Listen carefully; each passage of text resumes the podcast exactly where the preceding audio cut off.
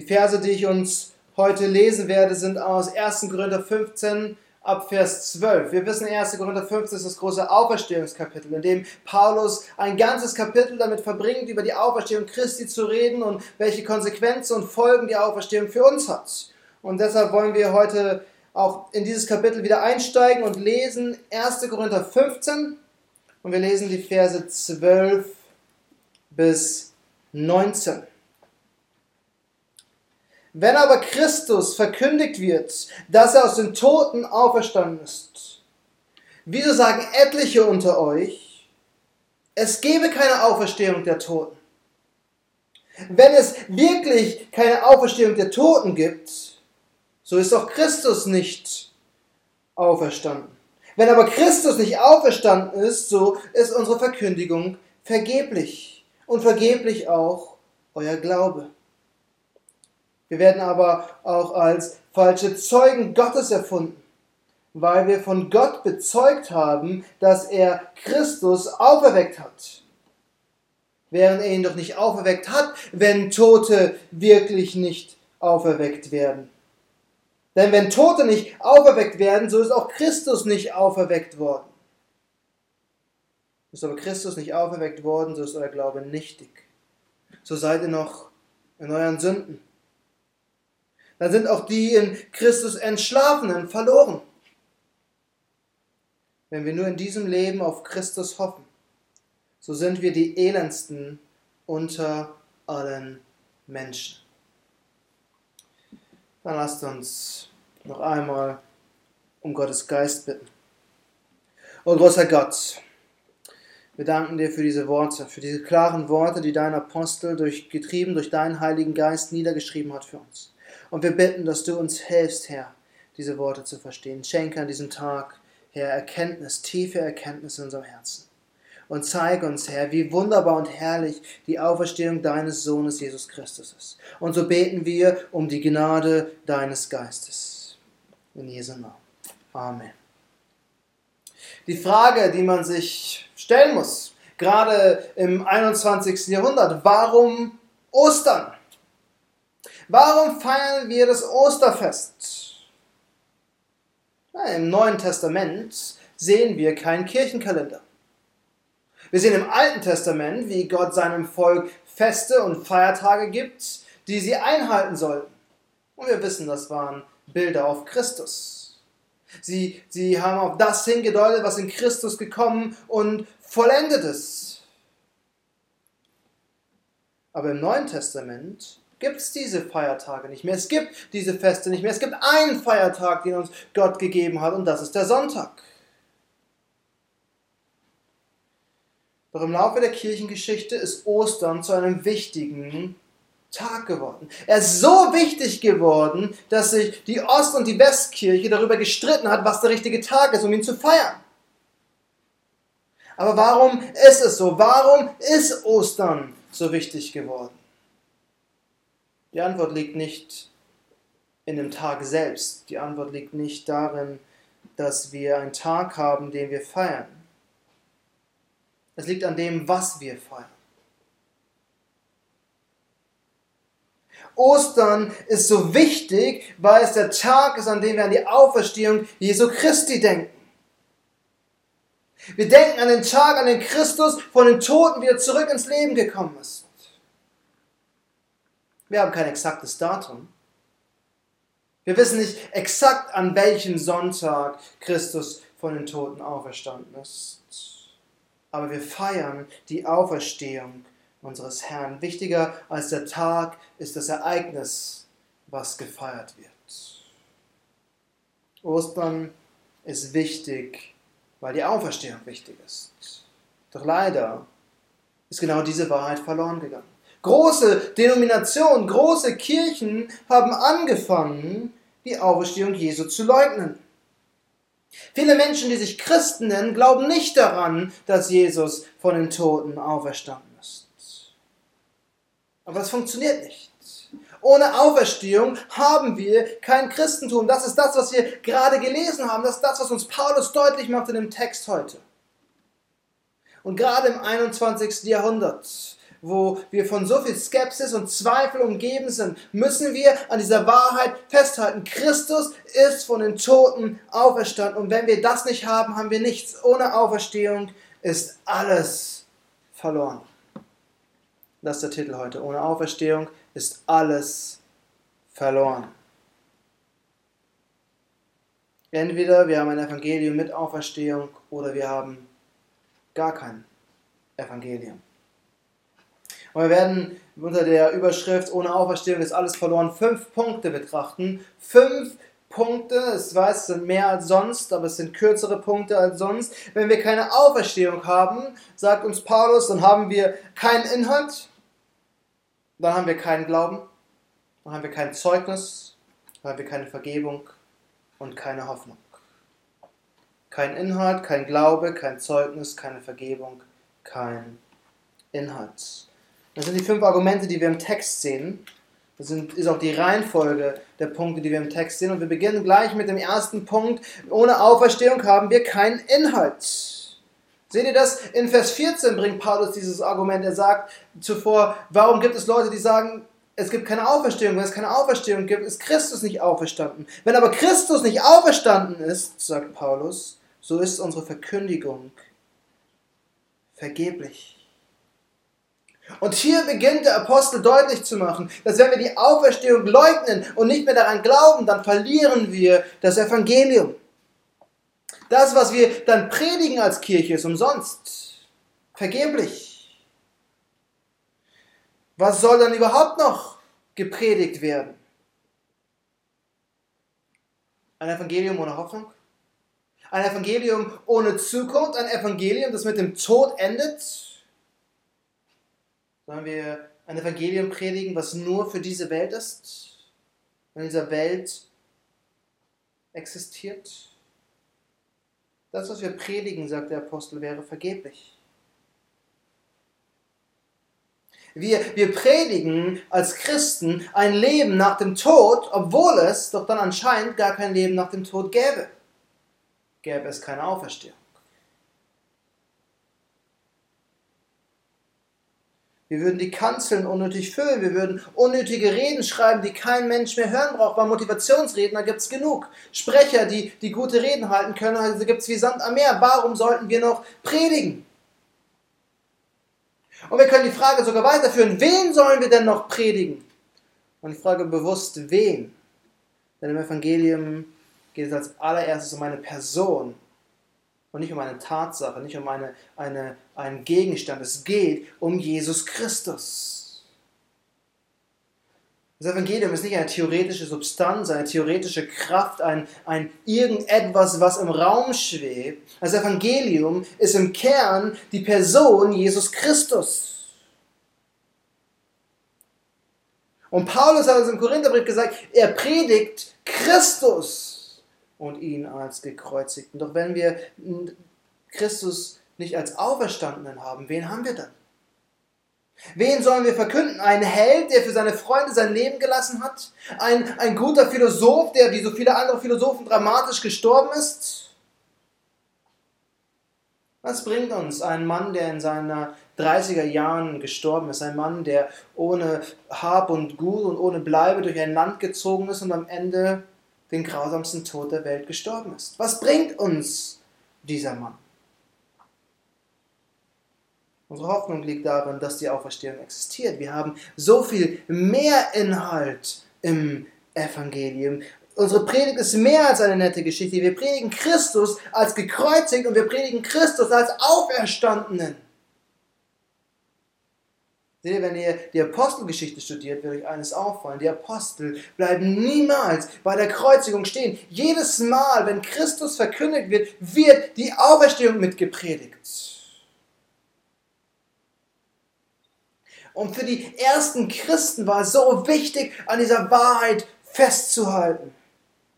Sie bleiben nicht im Tod stehen. Jesus ist nicht im Grab geblieben. Jesus ist von den Toten auferstanden. Das ist die unsere Hoffnung. Das ist der ganze Sinn, den wir doch haben. Christus ist nicht gekommen und gestorben. Christus ist gekommen, um uns zu erlösen. Und das ist mehr als der Sühnetod am Kreuz. Unsere Erlösung ist mehr als nur, dass unsere Sünden weggewaschen sind. Unsere Erlösung ist das ewige Leben, was kommt. Und so oft sprechen die Apostel von der zukünftigen Errettung, wenn Christus wiederkommt und uns zu sich nimmt. Und diese Hoffnung haben wir nur, weil Christus auferstanden ist. Und wenn der Tod Christus gehalten hat, wenn Christus den Tod nicht besiegt hat, dann haben wir keine wirkliche Erlösung. Dann sind uns unsere Sünden vergeben, aber das war's. Dann sind wir mit vergebenen Sünden am Ende im Grab. Aber Christus ist auferstanden. Christus hat den Tod besiegt. Christus ist der siegreiche Herr, der in den Himmel aufgefahren ist. Und deshalb lasst uns mit Freude diesen Tag feiern. Mit der Gewissheit, dass unsere Verkündigung nicht leer und vergeblich ist. Dass unsere Predigten mit Hoffnung und Freude erfüllt sind. Wir sehen also, ohne Auferstehung hätten wir keinen Inhalt. Als zweites sagt uns Paulus, ohne Auferstehung hätten wir gar keinen Glauben. Zumindest nicht den Glauben, den wir haben. Wir hätten keinen christlichen Glauben. Das ist die logische Schlussfolgerung, oder nicht? Wenn wir keinen Christus mehr haben, den wir verkündigen können, dann haben wir theoretisch auch keinen Christus mehr, an den wir wirklich glauben können. Zumindest nicht in dem Sinn, dass wir wirklich davon profitieren. Seht ihr noch einmal in Vers 14, wenn wir aber Christus nicht auferstanden ist, so ist unsere Verkündigung vergeblich und vergeblich auch euer Glaube. Es ist vergeblich, sagt Paulus. Er sagt, ihr könnt dann glauben, was ihr wollt, aber am Ende bringt es gar nichts. Wenn ihr nicht an die leibliche Auferstehung Jesu Christi festhält, verläuft euer Glaube ins Leere. Wenn wir niemanden mehr haben, den wir predigen können, haben wir niemanden mehr, an den wir glauben können. Wir glauben, dass Christus für uns gelitten hat. Wir glauben, dass er für unsere Sünden gestorben ist. Er hing dort am Kreuz, um für unsere Sünden zu bezahlen. Doch ohne Glauben, durch ohne Auferstehung, glauben wir alles vergeblich. Seht ihr, in Vers 17 sagt Paulus und sogar, ist aber Christus nicht auferweckt worden, so ist euer Glaube nichtig. Nichtig. Nichts. Mit anderen Worten, was Paulus hier sagt, alles, was unseren Glauben hält, was euren Glauben hält, hängt an der Auferstehung. Das ist eine Herausforderung, oder nicht? In der Zeit, in der wir leben, in der wissenschaftlich hochentwickelten Epoche, der wir teilhaben. Wer von unseren Nachbarn glaubt wirklich an eine Auferstehung? Wer von unseren Arbeitskollegen glaubt wirklich, dass Tote wieder lebendig werden? Klar, das ist guter Stoff für Hollywood-Movies, aber es ist wirklich Realität. Und die Skepsis ist für uns normal geworden. So normal, dass in, in den meisten Fällen unseres Alltags, in, in unserem Leben, die Auferstehung gar keine Rolle mehr spielt. Lass uns ehrlich sein, wann hast du das letzte Mal über die Auferstehung geredet? Okay, heute, weil heute Ostern ist, aber in den Wochen und Monaten davor, wann hast du das letzte Mal über die Auferstehung nachgedacht? Wie viel Einfluss hat die Auferstehung Jesu Christi auf dein Leben jetzt? Wisst ihr, warum wir Sonntagsgottesdienste feiern? Das ist der Tag, an dem Christus auferstanden ist. Es war ein, ein Sonntag. Die frühe Kirche hat von Anfang an diesen Tag der Auferstehung genutzt. Jeder Sonntag ist Ostern. Jeden Sonntag, mindestens jeden Sonntag, sollte die Auferstehung für uns absolut reell und wahr sein. Jeder Sonntag muss mit der Freude über die Auferstehung erfüllt sein. Aber die Auferstehung spielt so oft keine Rolle mehr für uns. Und wir müssen uns, glaube ich, ernsthaft hinterfragen, wie wichtig ist die Auferstehung für uns. Denn ohne Auferstehung haben wir keinen Glauben. Unser Glaube ist vollständig mit dem Glauben an die Auferstehung und mit der Gewissheit, dass Christus von den Toten auferstanden ist. Ich glaube, wir sollten uns darum bemühen, die leibliche Auferstehung unseres Herrn und Erlösers mehr ins Zentrum zu rücken. Mehr bewusst zu machen. Wir dürfen uns nicht von der Zeit, in der wir leben, bestimmen lassen. Der Zeit, die uns sagt, dass unser Glaube absurd ist eine Zeit, in der Kirchen, große Kirchen auferstehen und die Auferstehung leugnen. Die, das darf uns nicht beeinflussen. Wir müssen an dem Wort Gottes und der Wahrheit des Wortes Gottes festhalten. Und die Bibel gibt uns Zeugnis, dass Christus auferstanden ist. Wir haben also ohne Auferstehung keinen Inhalt und wir haben ohne Auferstehung auch keinen Glauben. Und als drittes sehen wir, ohne Auferstehung haben wir auch kein Zeugnis. Was ein wenig was Vers 1 schon gesagt hat letzten Endes. Ohne Auferstehung keine Verkündigung, ohne Auferstehung auch kein Zeugnis. Seht ihr das in Vers 15? Ohne die Auferstehung wären die Apostel falsche Zeugen, sagt uns Paulus. Wir würden dann auch als falsche Zeugen Gottes befunden.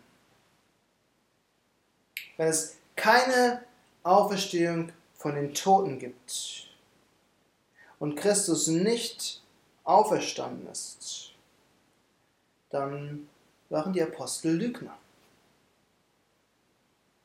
Dann ist das Zeugnis der Schrift falsch. Dann können wir unsere Bibeln, zumindest das Neue Testament, im Prinzip wegwerfen. Wenn, wenn, wir, wenn wir wirklich nicht glauben, dass Christus von den Toten auferstanden ist, dann glauben wir nicht, dass das, was die Apostel in den entsprechenden Abschnitten gesagt haben, wahr ist. Und dann müssen wir uns die Frage stellen, was sonst haben sie noch erfunden und erlogen? Und dann müsst ihr die Bibel wegstellen. Oder wir müssen sie wegwerfen. Das ist das, was leider geschieht. Vielen, für viele Christen, für viele Gemeinden, für viele Kirchen ist die Bibel nicht mehr die Autorität, das absolute Wort Gottes weil viele Geschichten, die wir lesen, unglaubwürdig ist. Jesus von den Toten auferstanden, Kranke heilen, Wunder, das alles Dinge, die, die gut klingen und die uns vielleicht Hoffnung und Freude geben, aber es ist wirklich wahr.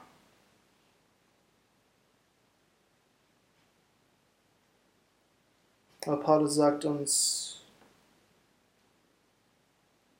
wenn wir an die Auferstehung nicht glauben, dann ist das die letzte Konsequenz, die wir tun sollen. Wenn die Auferstehung nicht wahr ist, dann haben wir kein Zeugnis mehr, was wir verkünden können. Dann haben wir nichts mehr, an dem wir festhalten können.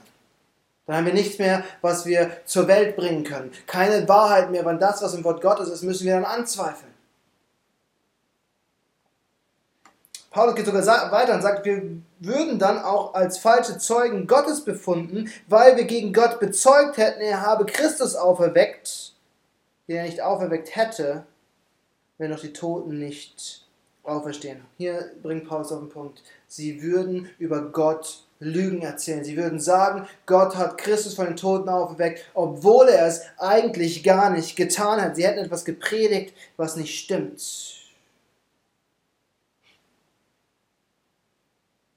Wenn Menschen nicht auferstehen können und deshalb Christus nicht von den Toten auferstanden ist, bedeutet es letzten Endes, Gott hat Christus nicht zurück ins Leben gebracht.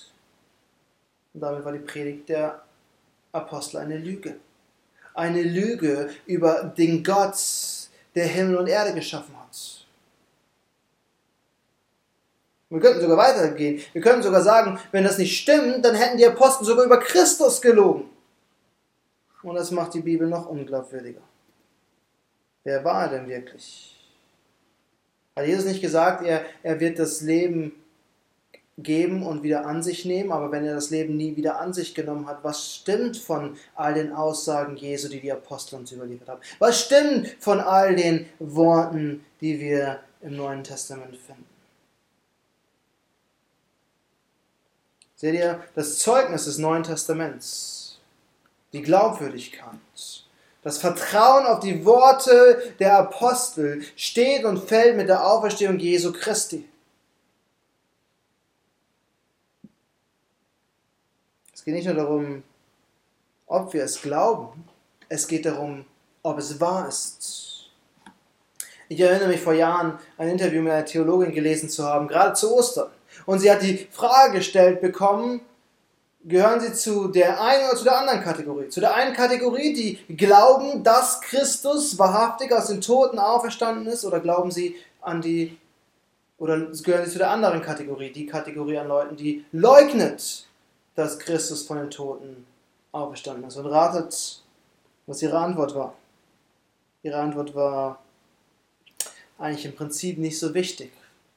Wichtiger ist, was uns diese Worte sagen wollen.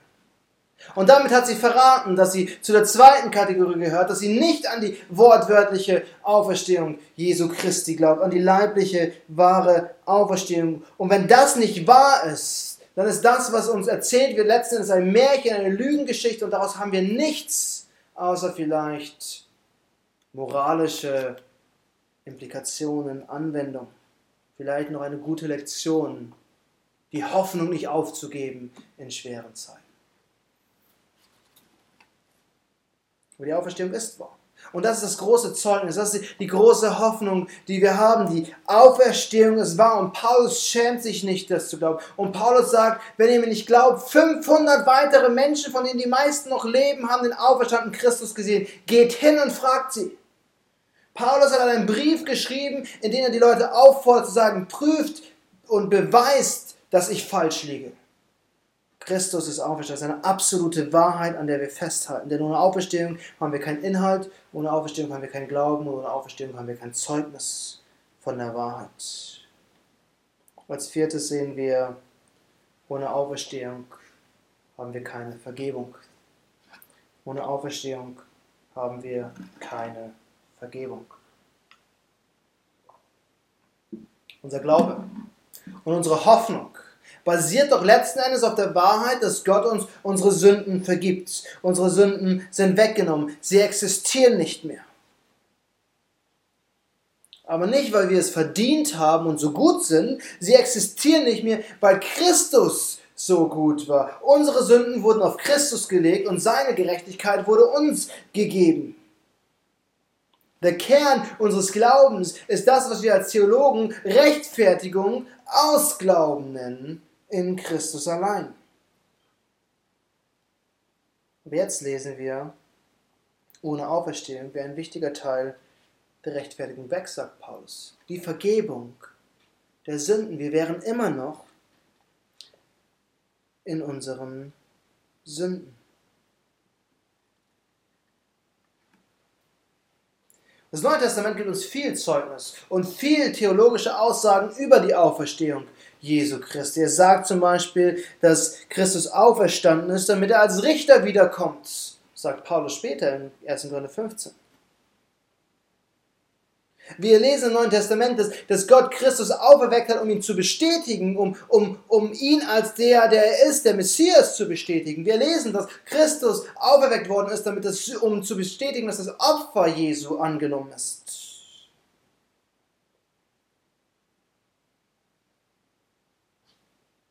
In Römer 4 sagt Paulus noch mehr. Er sagt sogar, ihn, der um unsere Übertretung willen dahingegeben und um unserer Rechtfertigung willen aufgeweckt worden ist. Christus ist das Opfer geworden wegen unseren Übertretungen und gleichzeitig musste er auferstehen, damit wir gerechtfertigt werden können. Wenn Christus nicht von den Toten auferstanden ist, haben wir keine Rechtfertigung weil unsere Sünden dann nicht vergeben sind, weil nämlich dann das Opfer Jesu nicht gezählt hätte. Dann wäre ein, ein Mensch gewesen, der gestorben ist. Dann wäre er vielleicht ein Held gewesen, der gestorben ist. Dann wäre er vielleicht sogar der Mensch gewesen, der das Gesetz am besten und am perfektesten gehalten hat, gestorben ist. Aber Gott hätte dieses Opfer nicht angenommen, hätte er ihn nicht aus den Toten auferweckt. Ohne Auferstehung haben wir keine Vergebung der Sünden. Ohne Auferstehung haben wir keine Rechtfertigung. Wir können nur das Gesamtpaket bekommen. Wir können uns aus diesem Paket nicht rauspicken, was wir haben wollen. Es ist ein All-Inclusive-Paket. Und ich glaube, das ist auch unsere Schuld manchmal, dass wir das Evangelium vielleicht zu kurz präsentieren. Wir bleiben oft am Kreuz stehen. Wir bleiben oft beim Tod stehen. Doch die Wahrheit des Evangeliums ist mehr. Die Wahrheit des Evangeliums ist auch die Auferstehung. Und Paulus sagt, die Auferstehung ist so zentral für unseren Glauben, dass wir ohne Auferstehung keinen Inhalt mehr haben, keinen Glauben mehr haben, kein Zeugnis mehr haben und am Ende keine Vergebung mehr haben. Wenn wir von der Auferstehung Jesu Christi nicht überzeugt sind, verlieren wir am Ende alles. Wir müssen die gesamte Offenbarung Gottes anzweifeln. Und das bedeutet, letzten Endes haben wir damit auch keine Hoffnung mehr. Und das ist der fünfte und letzte Punkt, den wir heute Morgen betrachten wollen. Keine Hoffnung. Keine Hoffnung. Und damit endet der Abschnitt, den wir gelesen haben heute Morgen.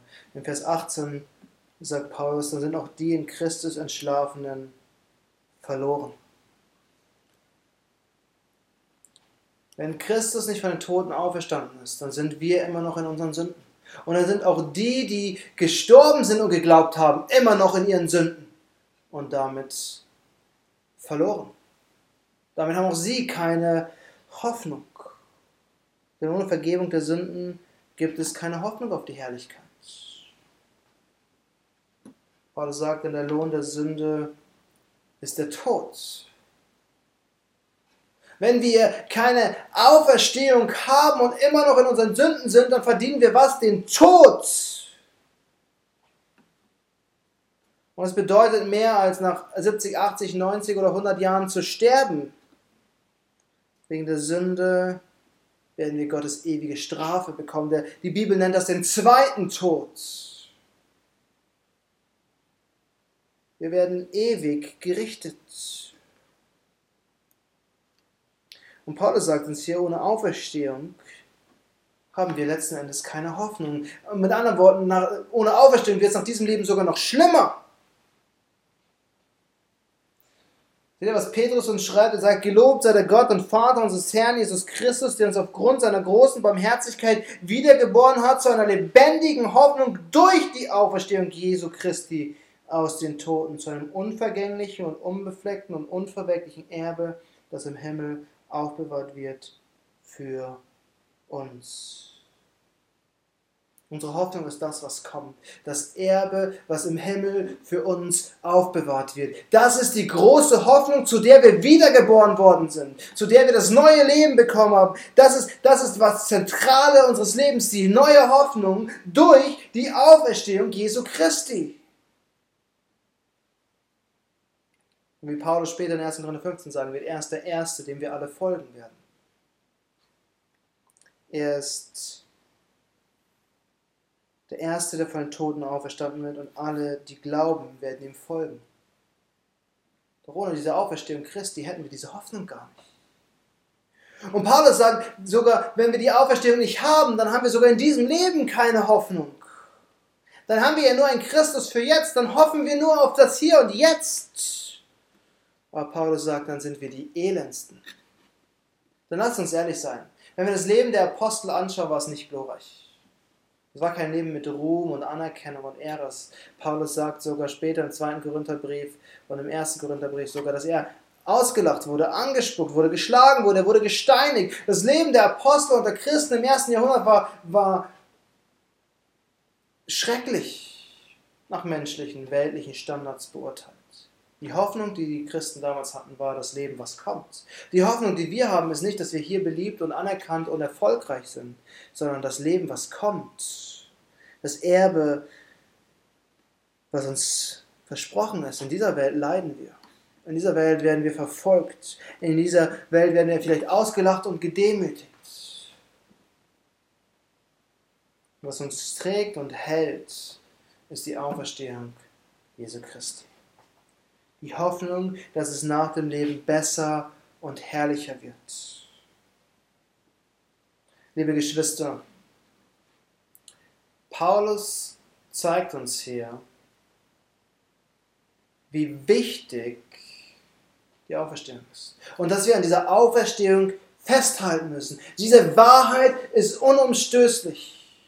Und wenn wir diese Wahrheit verlieren, verlieren wir alles. Entweder wir glauben an die Auferstehung und die Herrlichkeit, die kommt, oder wir verlieren das Evangelium. Deshalb lass uns nicht nur diesen Tag, lass uns nicht nur jeden Sonntag, sondern lass uns jeden Tag in der Woche uns immer wieder vor Augen führen, dass Christus von den Toten auferstanden ist. Hier ist ein kleiner Tipp, eine kleine Anwendung, die wir heute mitnehmen können. Lasst uns jeden Tag einmal, vielleicht als Familie, vielleicht zusammen, vielleicht als Einzelner,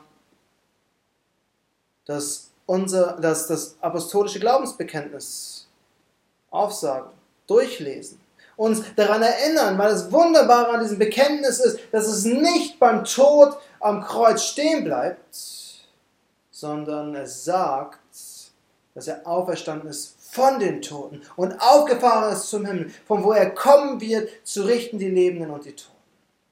Und dann sagt es, dass wir an die Auferstehung der Heiligen und das ewige Leben glauben.